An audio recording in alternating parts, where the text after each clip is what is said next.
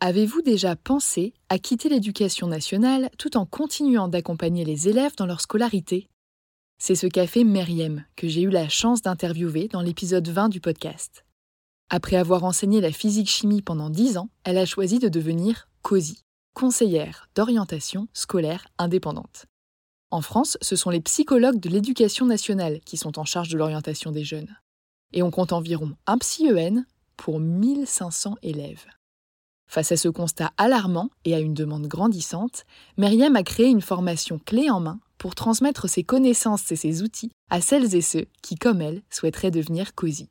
Si je vous en parle aujourd'hui, c'est parce que la huitième session de sa formation débute en septembre prochain.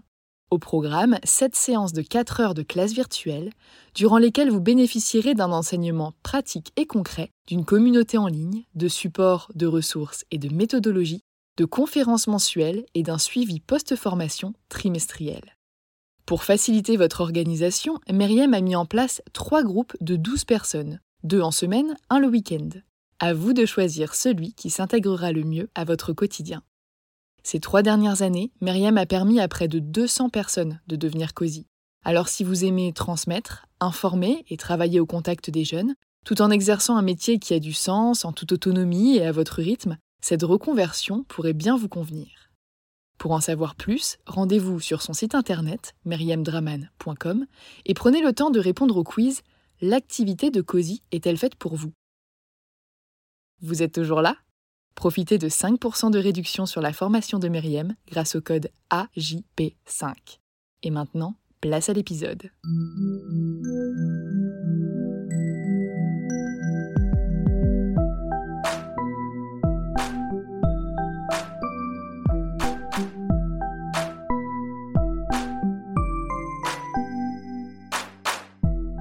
Bonjour et bienvenue sur Avant j'étais prof, le podcast des enseignantes et enseignants qui ont osé la reconversion. Je m'appelle Florence, j'ai été professeure des écoles pendant 6 ans et je travaille maintenant à mon compte en tant que rédactrice web SEO. Aujourd'hui, je suis aussi épanouie dans ma vie personnelle que professionnelle. Mais je sais que ce n'est pas le cas de tout le monde et surtout, je suis bien placée pour savoir que le chemin de la reconversion peut être très long. C'est pourquoi j'ai décidé de poursuivre ce projet en enregistrant une troisième saison d'interviews pour partager avec vous les parcours aboutis de professeurs reconvertis. Dans ce 23e épisode, j'ai le plaisir de recevoir Manon. Elle a 32 ans et elle a enseigné les sciences et techniques médico-sociales dans le secondaire avant de trouver un emploi salarié. Aujourd'hui, Manon travaille dans un organisme de sécurité sociale et on peut dire qu'elle a quitté l'éducation nationale de manière un peu précipitée. Dans cet épisode, on parle d'affectation, de préjugés, de conditions de travail, de baisse de salaire et de qualité de vie. Bonne écoute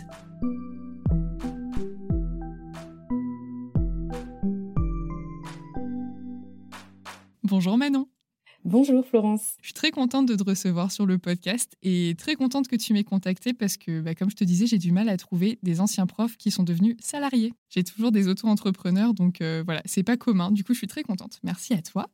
Et pour démarrer, bah, je vais te demander de te présenter. Alors, euh, je m'appelle euh, Manon, j'ai 32 ans. J'ai été enseignante en sciences et techniques médico-sociales. Donc c'est un concours qui s'appelle le CAPET STMS. CAPET euh, parce qu'en fait ça nous permet d'enseigner en lycée technologique. Le CAPET STMS permet d'être euh, enseignante euh, sur plusieurs niveaux, de la première à la terminale pour enseigner la matière donc SC2S, sciences et techniques médico-sociales, c'est la matière principale. Hein.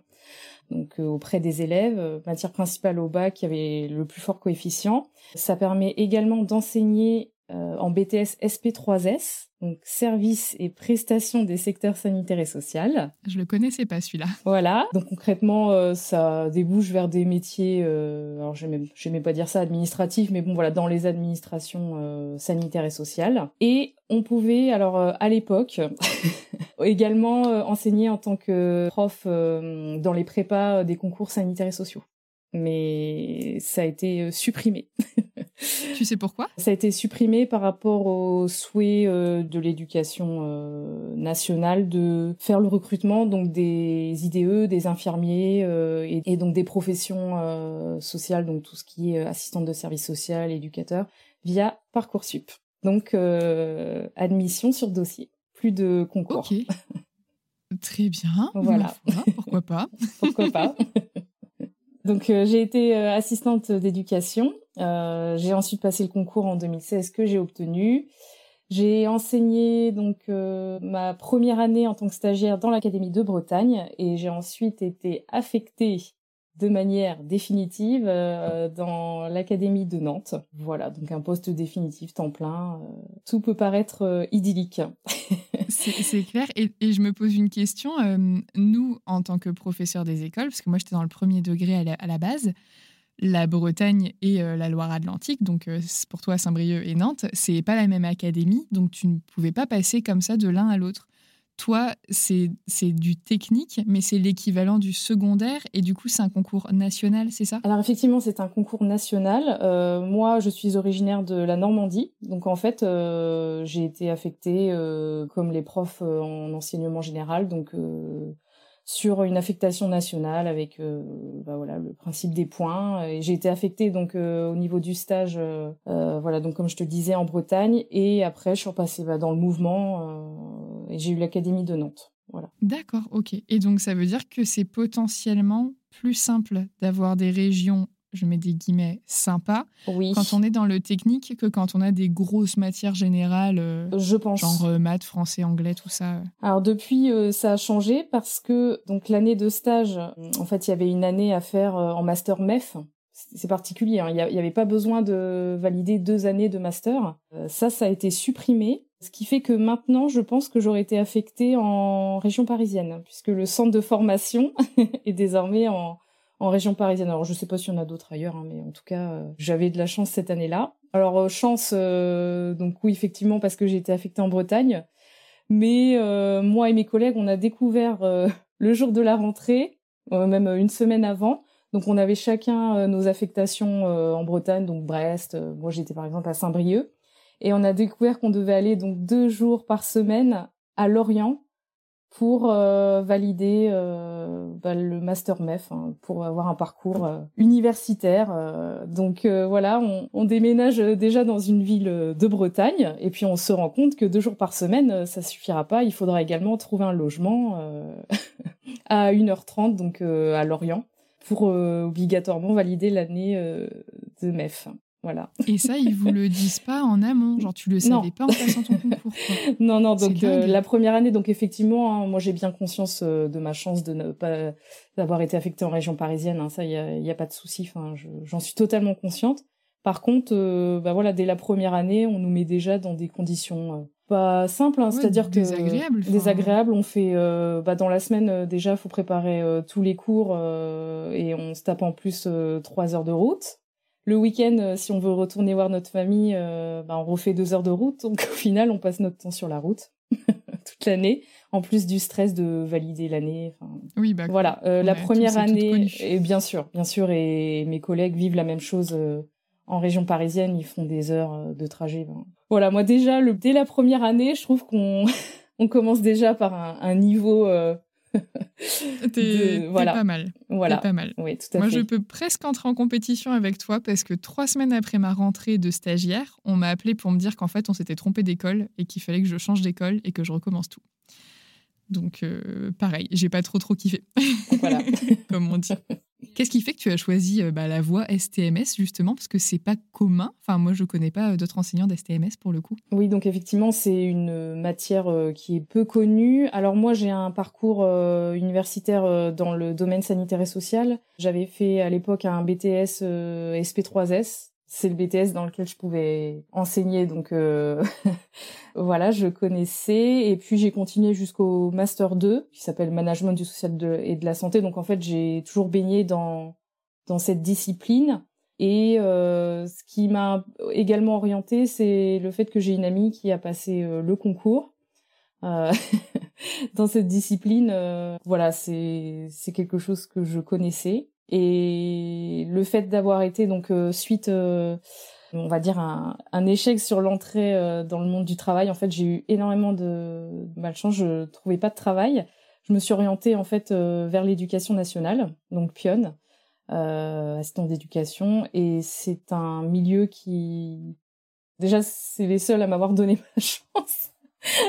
en premier lieu. C'est vrai que vu comme ça. vu comme ça. Et puis, euh, bah, en fait, euh, je me sentais vraiment bien euh, au contact des jeunes. Ça m'a vraiment, je me suis dit, je fonce, je veux évoluer dans l'éducation nationale, quoi. D'accord. Et avant ça, tu... c'est quel type de métier, toi, que tu aurais aimé faire, euh, mais du coup, que tu n'as pas forcément réussi à obtenir, mais ton rêve, on va dire, euh, quand tu as fait tes études, c'était quoi au départ? Alors, en fait, euh, la difficulté de, des masters management social et de la santé, c'est qu'il n'y avait pas forcément de métier précis. Euh, on a pour vocation à devenir euh, euh, encadrant dans des structures médico-sociales, voilà, type EHPAD, dans le domaine de l'enfance, enfin, toutes les structures voilà, qui relèvent, on va dire, du domaine sanitaire et social.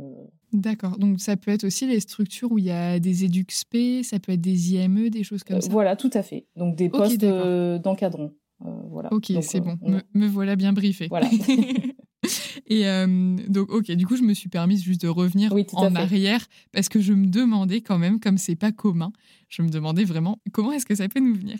Et du coup, euh, quand euh, tu as été enseignante, qu'est-ce qui t'a plu dans ce métier? Est-ce que ça t'a autant plu déjà que quand tu étais surveillante? Et qu'est-ce qui ne t'a pas plu et qu'est-ce qui a fait que finalement tu es partie? Alors euh, déjà j'avais un amour euh, pour la discipline. Ce qui me plaisait vraiment euh, bah, dans l'enseignement, déjà c'est de travailler au contact de la jeunesse. ça c'est vraiment un public qui me donnait envie de me lever tous les matins. On y passe de, très bons moments. Hein. Enfin je veux dire on apprend tous les jours au contact euh, des jeunes. Euh, c'était un public qui me motivait euh, vraiment. Et puis, ce qui me plaisait également, c'était la transmission. Bah, vu que j'aimais beaucoup cette discipline, j'avais forcément envie de la transmettre. Donc ça, c'est c'est le cadre utopique. et ensuite, ce qui me plaisait le moins, et ben, en fait, on se rend compte que on n'a pas forcément euh, des élèves qui sont là par euh, par choix mais par défaut, qui sont orientés en fait euh, malheureusement vers les filières technologiques parce que ils n'ont pas été acceptés dans les filières générales. Donc évidemment, ça ne représente pas l'ensemble de la classe, mais déjà on est avec un public qui est moins motivé à venir dans la discipline qu'on enseigne. alors on oublie très vite hein, au final parce que ça fait maintenant deux ans que j'ai quitté le bateau mais il me semblait que je les voyais euh, de 6 à 8 heures par semaine. Oui, quand même. Euh, tout à fait. Donc ça veut dire que si on a une classe euh, avec qui ça se passe bien, on passe une super année. Par contre, si ça se passe mal, eh bien, on, on les voit toutes les semaines. ouais et l'année est un peu moins fun. et l'année est un peu moins fun, voilà. Donc euh, effectivement, euh, voilà, ce qui me plaisait le moins, c'était euh, bah, effectivement les orientations par défaut qui font que bah, du coup on a du mal à embarquer les élèves. Et surtout, ce qui me déplaisait le plus et ce qui m'a aussi poussé à, arrêter le métier, c'est que je n'avais plus l'impression d'être enseignante, mais plutôt d'être EduxP, assistante sociale, voilà, enfin tous les métiers euh, qu'on peut retrouver, euh, les métiers de l'administratif, euh, voilà. Et toi, donc, tu me disais que pendant que tu étais enseignante, tu avais trouvé un contrat de travail en tant que salarié et du coup, je suis hyper curieuse de savoir bah, comment ça s'est passé, comment t'es tombée dessus. Est-ce que est-ce c'est un hasard? Est-ce que tu l'as cherché? Est-ce que tu l'as signé pendant que tu étais encore prof? Comment est-ce que tout ça, ça s'est passé? Et puis, bah, nous expliquer aussi euh, qu'est-ce que c'est ce nouveau métier. Tout à fait. Donc effectivement, euh, je pense que je suis arrivée à une période euh, où euh, je me suis posé beaucoup, de questions sur l'avenir et je pense que des fois, pour se donner du courage, on regarde un petit peu. les offres d'emploi à droite à gauche et effectivement j'ai cherché je sais plus précisément alors j'ai je suis allée voir dans sur un site qui s'appelle la Sécu Recrute et euh, j'ai trouvé une offre d'emploi. C'est un peu comme si ça tombait du ciel, mais en fait euh, en adéquation euh, avec une partie de mes compétences et dans la ville où j'habitais. Improbable. Improbable, tout à fait. Donc, j'ai postulé, j'ai eu deux entretiens et j'ai été retenue. Et la particularité, c'est que j'ai été retenue en milieu d'année scolaire au mois de décembre. Et ça se passe comment quand ça se passe comme ça? Alors, comment ça se passe quand ça se passe comme ça? Je pense que ça arrive pas souvent. ouais, déjà, ouais. alors déjà, je voudrais préciser que ça a été un choix très difficile à faire parce que j'avais bien conscience qu'on était en milieu d'année, j'avais bien conscience que dans ma discipline, et maintenant on le sait euh, très bien euh, dans toutes les disciplines, que c'est extrêmement difficile de trouver des remplaçants. Donc ça, je, je l'ai dans la tête. Mais j'ai aussi dans la tête euh, le fait que je ne vais pas bien à ces périodes-là, que je commence à pleurer avant d'aller en classe parce que bah, avec cette classe-là particulièrement, ça se passe pas bien du tout. J'ai beaucoup de niveaux, j'ai un niveau d'enseignement euh, supérieur euh, post-bac, donc euh, j'enseigne en BTS. Enfin, l'année d'avant, j'enseignais en plus en deux niveaux de, de post-bac, donc aussi en, en prépa. Donc en fait, j'ai une charge de travail qui est telle que je me dis c'est moi ou les autres. C'est moi ou l'éducation nationale. Et en fait, je me suis pas posé de questions euh, bah, quand le directeur euh, m'a appelé euh, pour me dire qu'il me retenait sur ce poste de salarié, j'ai accepté tout de suite parce que je pense que quand on est au bout, on s'écoute et on se dit qu'il faut penser à soi. c'est ça. Bah, souvent, c'est quand on est un peu au pied du mur. tout à fait. enfin s'écouter, quoi. Et du coup, c'est quoi comme type de poste? Donc, je suis gestionnaire de projet au sein d'un organisme de sécurité sociale. Euh, et ce poste consiste en fait euh, à accompagner, alors c'est un poste très spécifique, hein, euh, on accompagne les professionnels de santé dans l'exercice coordonné et on les accompagne aussi à la mise en place de projets de télémédecine, enfin le, numérique en santé en fait, tout ce qui constitue bah, les nouveaux modes d'organisation des professionnels de santé. Donc c'est vraiment très un poste très spécifique qui est aussi en lien, euh, on va dire, euh, avec ce que j'enseignais. Et, d'un point de vue administratif, côté éducation nationale, est-ce qu'ils t'ont laissé partir, eux, du coup, en cours d'année? Est-ce que tu as dû démissionner? Est-ce qu'ils t'ont accordé quelque chose? Est-ce que tu as dû attendre un certain délai? Comment ça s'est passé? Alors euh, j'ai été retenue pour le poste, j'ai eu l'information le 5 décembre, comme je suis alors malgré tout quelqu'un de sérieux, je j'en informe euh, tout de suite euh, en premier lieu euh, le chef d'établissement parce que je sais très bien comment ça fonctionne. Donc j'en informe le chef d'établissement je m'en souviendrai toujours. Donc je rentre dans son bureau. Je est-ce que je peux vous parler je m'installe je démissionne je j'ai trouvé un autre un autre emploi voilà j'arrête tout quoi. Et en fait c'est pas aller plus loin dans la discussion puisque je pense qu'il était aussi choqué que moi et ça doit pas arriver tous les jours en fait. Donc euh, il n'y a pas eu plus de discussions que ça. Enfin bon, c'est, les discussions ont eu lieu ultérieurement, mais euh, en tout cas, euh, il m'a dit qu'il acceptait ma démission et qu'il transmettait au rectorat. Donc j'ai appelé également le rectorat. Donc en fait, il faut envoyer une lettre de démission. Et alors ça, c'est la on va dire l'étape euh, que j'ai le moins appréciée. Mais en fait euh, moi j'estimais que j'avais pas forcément à justifier euh, de l'activité que je souhaitais faire après après enfin voilà je me sentais oui ça les regarde plus hein. mais si. En fait si parce que je devais je devais pardon justifier ce que j'allais faire. Donc il faut passer devant une commission spécifique. Alors, je me souviens plus du nom, mais euh, une, commission euh, qui étudie euh, le cas de chaque enseignant qui enseignant qui démissionne pour valider ou non la démission. Sérieusement? Tout à fait. Donc, c'est une commission qui, je pense, vérifie que notre activité va pas rentrer en, compétition avec l'éducation nationale. Enfin, je, je, vois ça comme ça, c'est-à-dire, bah, par exemple, ouvrir bah, je vais pas devenir prof. Euh, oui, à ton euh, compte. Ou quelque exactement. Enfin, moi, je, je l'ai compris comme ça en tout cas. D'accord. Ah bah c'est intéressant ce que tu dis là parce que moi j'ai demandé ma démission pendant que j'étais en dispo parce que j'ai vite compris que je voudrais pas revenir et j'ai juste envoyé un courrier en demandant bonjour, euh, merci de me faire démissionner au plus vite et on m'a jamais euh, rien demandé. D'accord. Bah alors moi, euh, moi je devais passer devant une commission, donc euh, j'ai pas du tout été reçue au rectorat quoi que ce soit. Ça s'est fait à la va-vite, un papier en, disant bah, je vais dans tel organisme faire tel poste et je devais attendre du coup la date de la commission qui a validé ma démission. Donc en plus après je comprends qu'on enfin on aurait pu refuser ma démission, j'aurais pu rester en prison à vie. Bah, il y a des gens à qui ça arrive pour fameuse nécessité de service hein, comme on évoquait tout à l'heure parce qu'il n'y a plus assez de profs quoi. Et du coup, ils te l'ont accepté à la bonne date pour que tu puisses commencer au bon moment ou pas? Alors euh, oui, euh, j'ai pu commencer euh, en février, donc ça s'est fait très vite. Hein. en deux mois, tout s'est arrêté. Je terminais mon cours fin janvier, et je me retrouvais début février sur mon nouveau poste. Donc ça a été un chamboulement de vie extrême. mais oui, effectivement, ils ont accepté dans les temps je pense en prenant aussi euh, en connaissance de cause la situation voilà que je prenais le poste euh, enfin j'ai été claire en fait en disant que moi je prenais le poste euh, début février et que je serais plus là enfin. Oui et puis voilà tu avais eu tout le parcours de l'entretien d'embauche tout à fait en fait il y a eu il y a eu deux mois. Il y a eu deux mois moi je ne sais même pas s'il y a une une date de préavis enfin je m'étais même pas vraiment renseignée là-dessus quoi.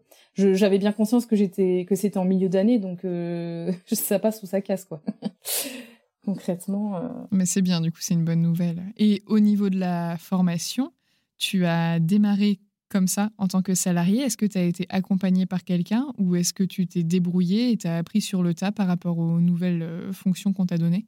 Alors par rapport à mes nouvelles fonctions, euh, je suis tombée dans une équipe de trois personnes. Donc en fait, bah, c'est la notion d'équipe qui fait que on apprend euh, sur le terrain euh, les nouvelles missions.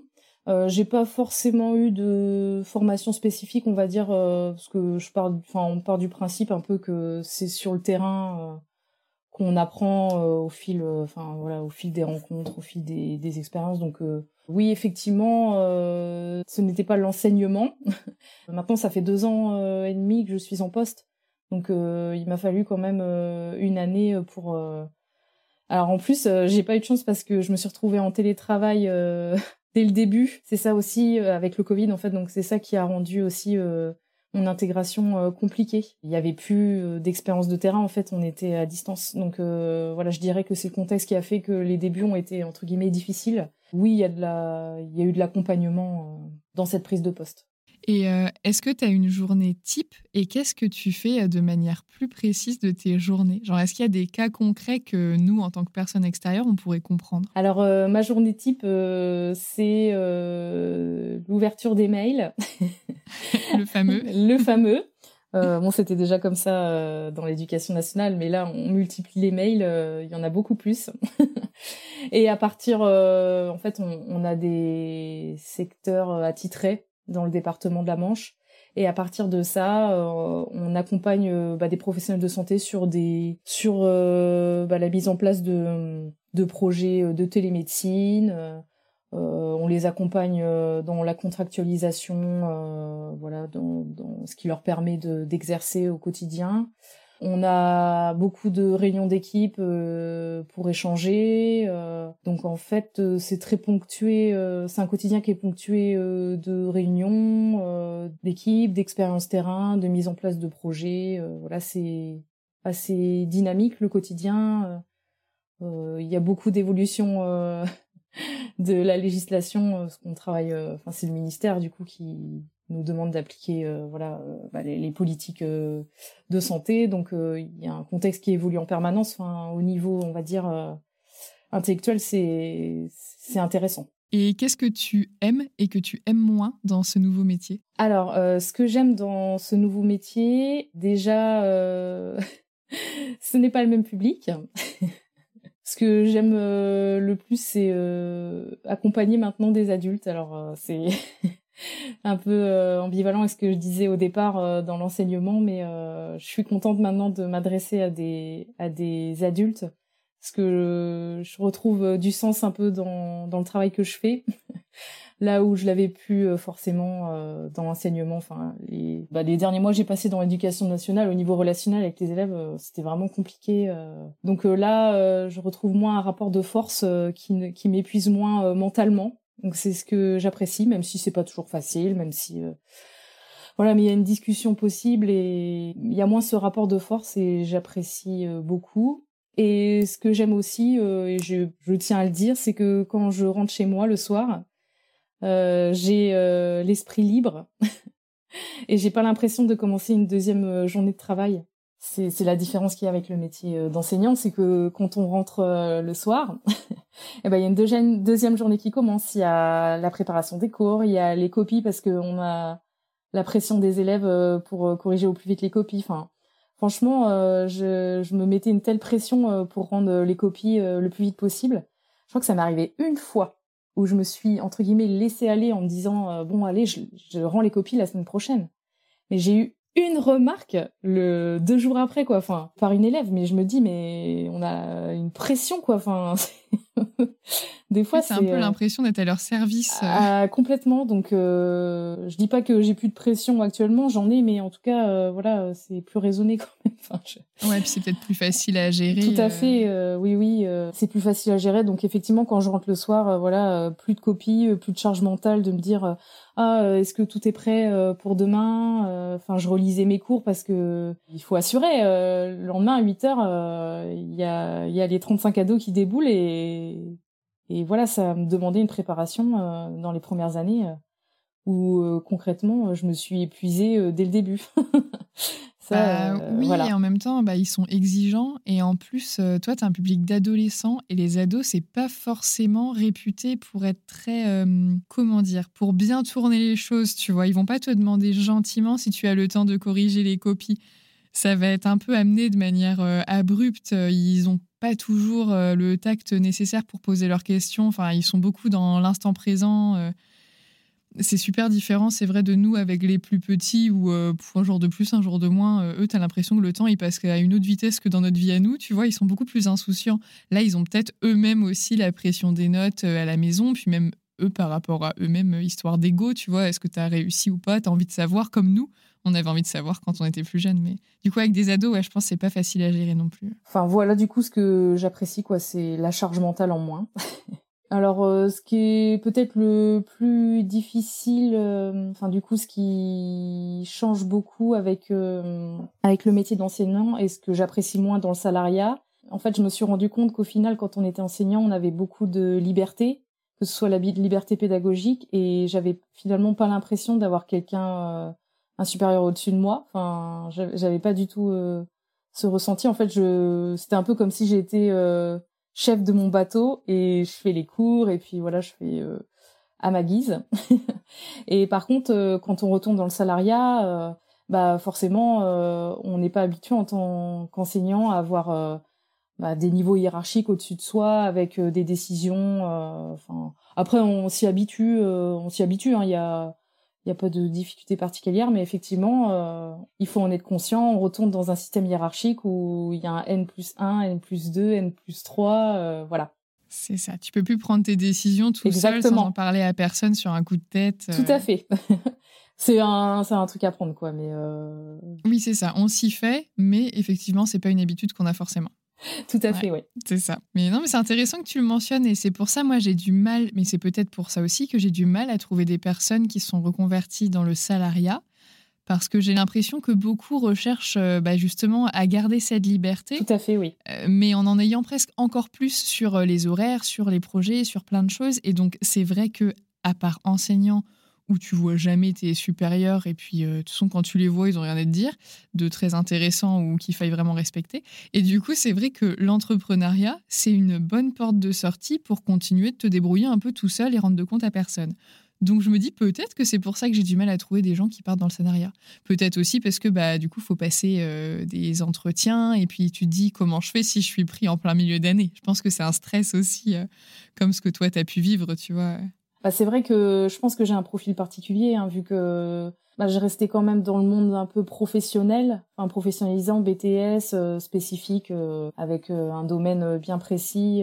donc ça parle peut-être plus, il y a plus des postes... moi j'ai un poste spécifique. Hein.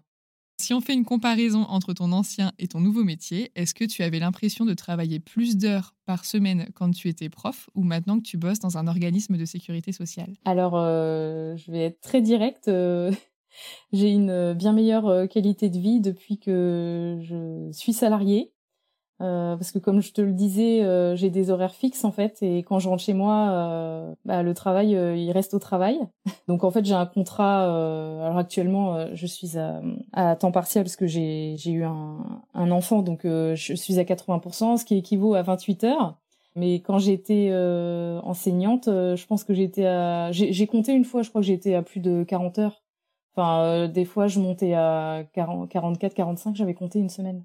Donc euh, je travaillais euh, le soir, je travaillais euh, les week-ends, ce qui avait le don d'agacer mon ami que je ne voyais du coup en plus qu'une fois tous les deux semaines.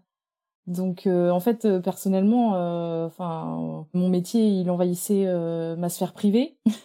il y avait aucune limite. Mais vraiment euh, j'arrivais pas à m'arrêter. Parce que j'avais cette pression de bah il faut créer les cours il faut répondre vite à la demande des élèves faut vite euh, corriger les copies. Euh, donc oui la réponse elle est nette.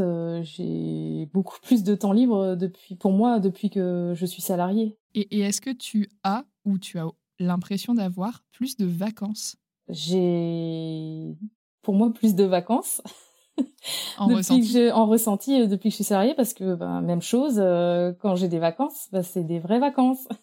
Parce que moi mes vacances euh, de prof je passais bien une semaine et demie à créer les cours. Et le bout du tunnel c'était pas bon bah les cours ils sont faits super ça sera fait l'année prochaine. Mais non parce que ce qui m'a aussi convaincu de d'arrêter l'enseignement c'est que bah, je me suis énormément investie euh, pendant trois ans pour euh, faire des cours.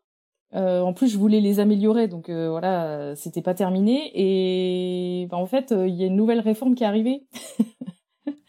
tout avait changé. Et bah, depuis l'année dernière, tout a changé. Donc ça veut dire qu'en plus, j'aurais encore eu du travail d'actualisation. donc en fait, ça s'arrête jamais. Il n'y a pas un moment où on peut se poser. Alors quand je dis quand ça s'arrête jamais, c'est se poser pour se dire bon, alors, qu'est-ce que j'ai fait l'année dernière? Est-ce que c'est bien? Est-ce que c'est pas bien? Comment je comment j'améliore le cours? Moi, je voulais être vraiment dans euh, bah, je vais pouvoir vraiment faire de la vraie qualité, enfin de l'amélioration. Pour ce qui est du nerf euh, de la guerre, euh, le salaire, est-ce que tu te souviens combien est-ce que tu gagnais quand tu es partie de ton emploi d'enseignante? Et est-ce que tu es d'accord de dire plus ou moins combien est-ce que tu gagnes maintenant en tant que salarié? Est-ce qu'en gros, tu as retrouvé ton niveau de vie? Quand j'étais euh, enseignante, euh, vu que je faisais beaucoup euh, d'heures supplémentaires et que je travaillais dans l'enseignement supérieur, donc les heures de BTS, etc., c'est majoré, donc je pouvais aller jusqu'à le maximum 2002-2003, les meilleurs mois. et actuellement, je gagne. Alors si je fais compris avec les. Il y a des avantages aussi en termes de tickets restaurant, euh, le CE. Euh, enfin voilà, euh, je dirais que je suis autour de, allez, je dirais 1800 euros si je vraiment je euh, si, je mets tous les avantages. Ça te dérange pas sur le papier de gagner moins que ce que tu pouvais potentiellement gagner en tant qu'enseignante? Alors effectivement, euh, quand on a sa première paye, euh, on se rend compte effectivement qu'on gagne moins, mais en fait, il faut prendre du recul. J'ai pris de la hauteur et et en fait, bah, je gagne moins parce que je travaille moins aussi. et euh, j'ai beaucoup moins de frais liés à ma vie d'avant, puisqu'en fait, mon travail, il est à 5 minutes de chez moi. Donc, je vais au travail en vélo. Enfin, j'ai une qualité de vie qui est bien supérieure. Donc, oui, effectivement, je gagne moins, mais ça se compense assez facilement à côté. Donc en fait, je pense qu'il faut voir ce changement de vie sous plusieurs angles. Mais oui, effectivement, je, je, gagne moins. Euh, oui, il y a une période où il faut l'accepter quand même. On va pas se le cacher. Euh, euh, bah au début, on se dit, bah est-ce que j'ai fait les bons choix? Est-ce que bah oui, forcément, on change quand même de, de vie. On enfin beaucoup de temps d'investissement euh, bah, on démissionne, ça veut dire que le concours, euh, bah, il n'existe plus. Enfin, on perd les bénéfices du concours. Donc, euh, oui, sur le coup, euh, bah, on se pose beaucoup de questions. Hein. Je vais, je vais pas vendre un tableau idyllique. Euh, je, sais que ce que j'ai fait, c'est, faut le faire, quoi. Enfin, tout le monde n'est pas capable de le faire, en tout cas. Surtout que je l'ai pas, je l'ai pas précisé, Mais pour ceux qui se posent la question, j'ai pas demandé de dispo parce qu'en en fait, on me l'a refusé. Parce que les dispos ne sont pas accordés en milieu d'année mais seulement en début d'année scolaire. Et là, en plus, toi, tu avais presque un double risque parce qu'il y avait le risque que toi, ça ne te plaise pas et que tu ne veuilles pas rester et du coup, tu n'avais plus de retour en arrière vraiment possible. Mais il y avait aussi le risque que ça se passe mal du côté de ton entreprise. Et là, en l'occurrence, il y a eu le Covid. Tu aurais très bien pu te faire licencier en étant euh, encore dans ta période d'essai, en fait. Euh, oui, tout à fait. Oui, oui. Euh, c'était vraiment oui, une période compliquée. Hein, enfin, télétravail d'entrée euh, sur le poste, euh, bah, la période d'essai où finalement on fait pas vraiment de ses preuves parce qu'il n'y a pas d'expérience terrain, on est chez nous devant un PC. Enfin, oui, ça n'a pas été une période euh, facile pour moi. et t'as pas de regret d'être partie et d'avoir changé? J'ai des regrets dans le sens où je me dis quel gâchis. J'étais faite pour le métier d'enseignante. Enfin, vraiment Enfin, ce métier, euh, j'en étais amoureuse, quoi. Enfin, j'étais amoureuse de la discipline, euh, les élèves. Euh, je, je, trouvais qu'il y avait un sens à ce travail.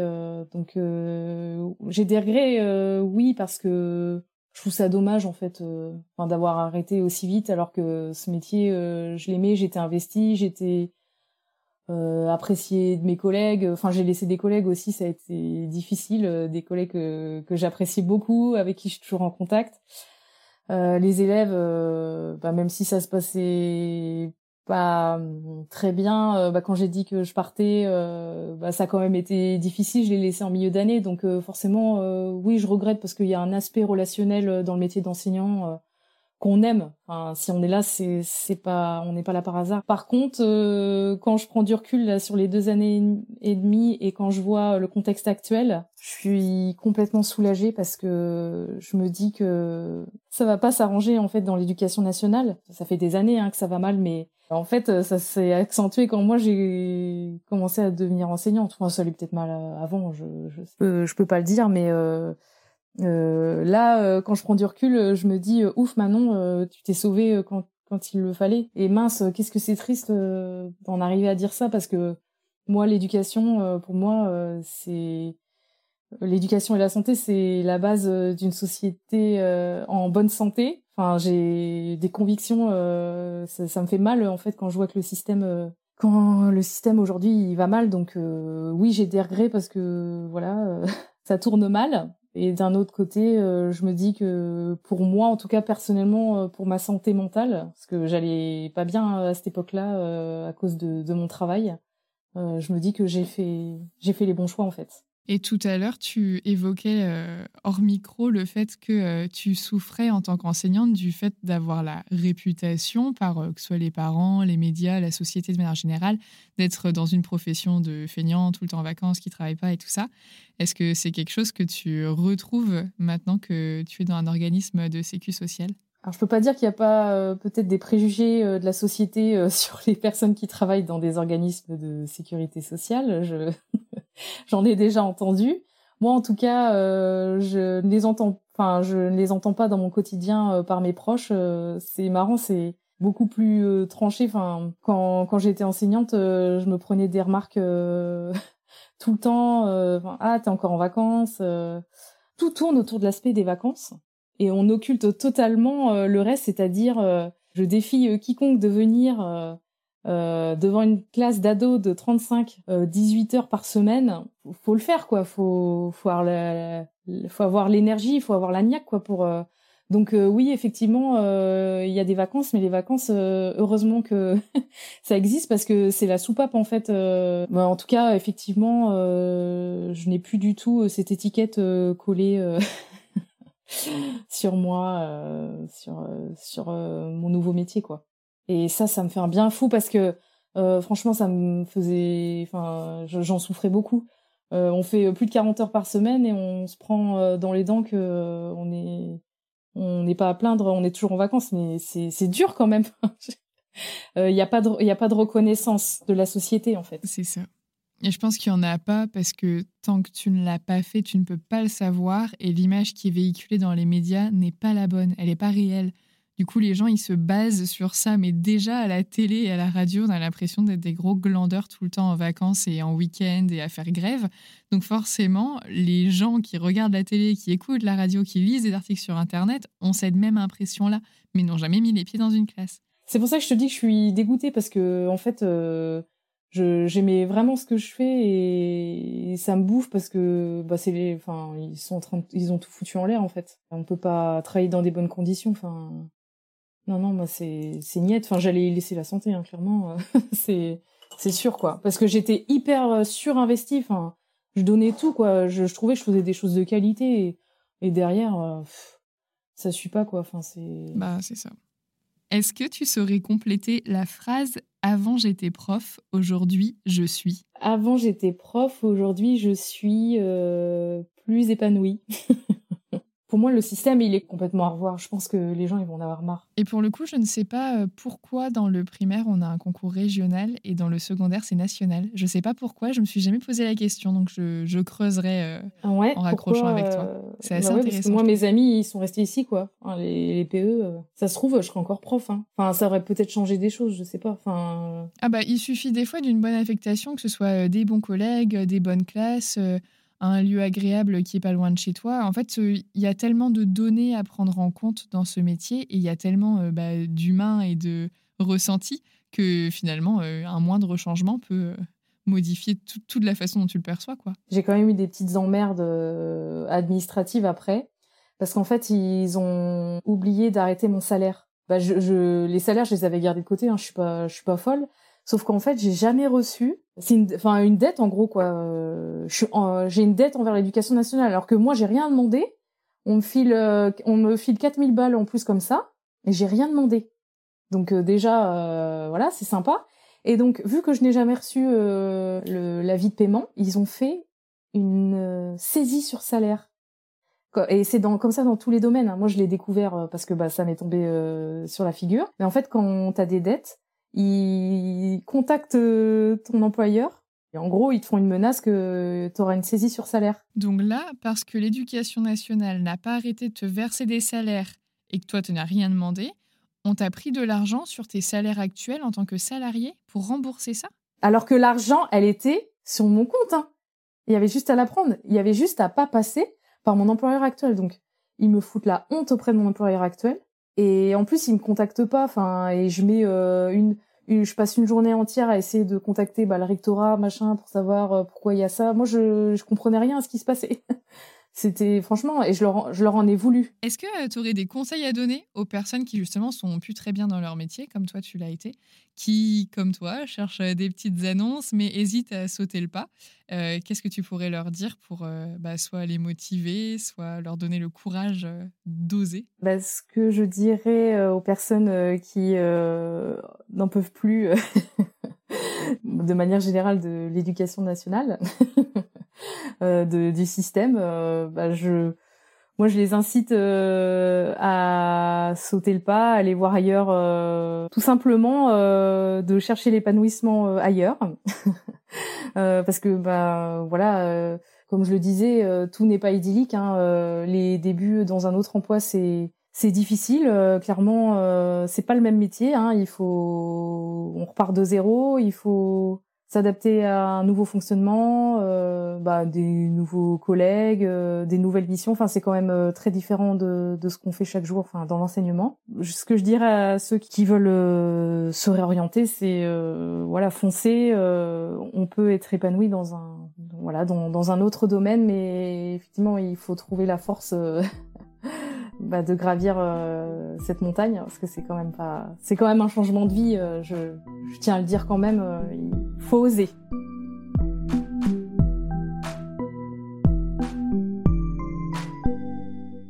Merci d'avoir écouté cet épisode jusqu'au bout. S'il vous a plu, abonnez-vous pour ne pas rater les prochains épisodes. Pour que le podcast gagne en visibilité, vous pouvez le noter et le commenter sur votre application d'écoute favorite. Je vous invite également à le partager avec vos proches, vos collègues et sur vos réseaux sociaux.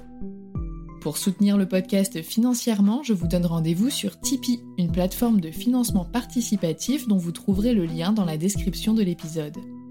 Les dons y sont possibles à partir d'un euro et ils me permettent de financer le matériel, l'hébergement et une petite partie du temps que je passe à créer ce podcast.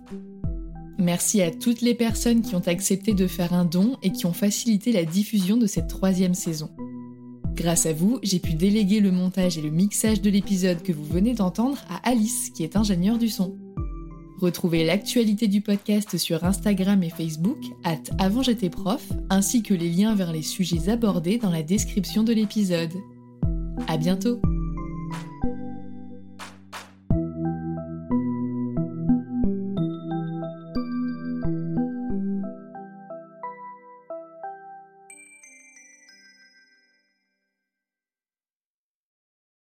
Tu veux créer un podcast mais tu ne sais pas par où commencer Je pense qu'on a ce qu'il te faut. Notre programme 30 jours pour créer ton podcast répond à toutes tes problématiques. La conception de ton projet, le format de ton podcast, les visuels, le titre, l'enregistrement, le matériel, l'hébergeur, le montage, la communication, tout est réuni en un seul endroit pour faciliter le lancement de ton podcast. Mais au fait, nous, c'est qui nous? Moi, c'est Florence, créatrice et hôte du podcast Avant j'étais prof. Et moi, c'est Solène, créatrice et hôte du podcast Friendship. À nous deux, on a publié plus de 140 épisodes et réuni 120 invités à nos micros. Notre aventure podcastique a connu de nombreux rebondissements. L'euphorie du lancement, la solitude, les doutes, la persévérance, la passion et enfin les audiences qui décollent. Au fil des années, nous avons affiné notre expertise. Et aujourd'hui, nous te dévoilons toutes nos techniques pour créer ton podcast en toute sérénité. Alors, n'attends plus pour faire entendre ta voix. Rejoins-nous dès maintenant sur formationpodcast.podia.com et le podcast n'aura plus aucun secret pour toi.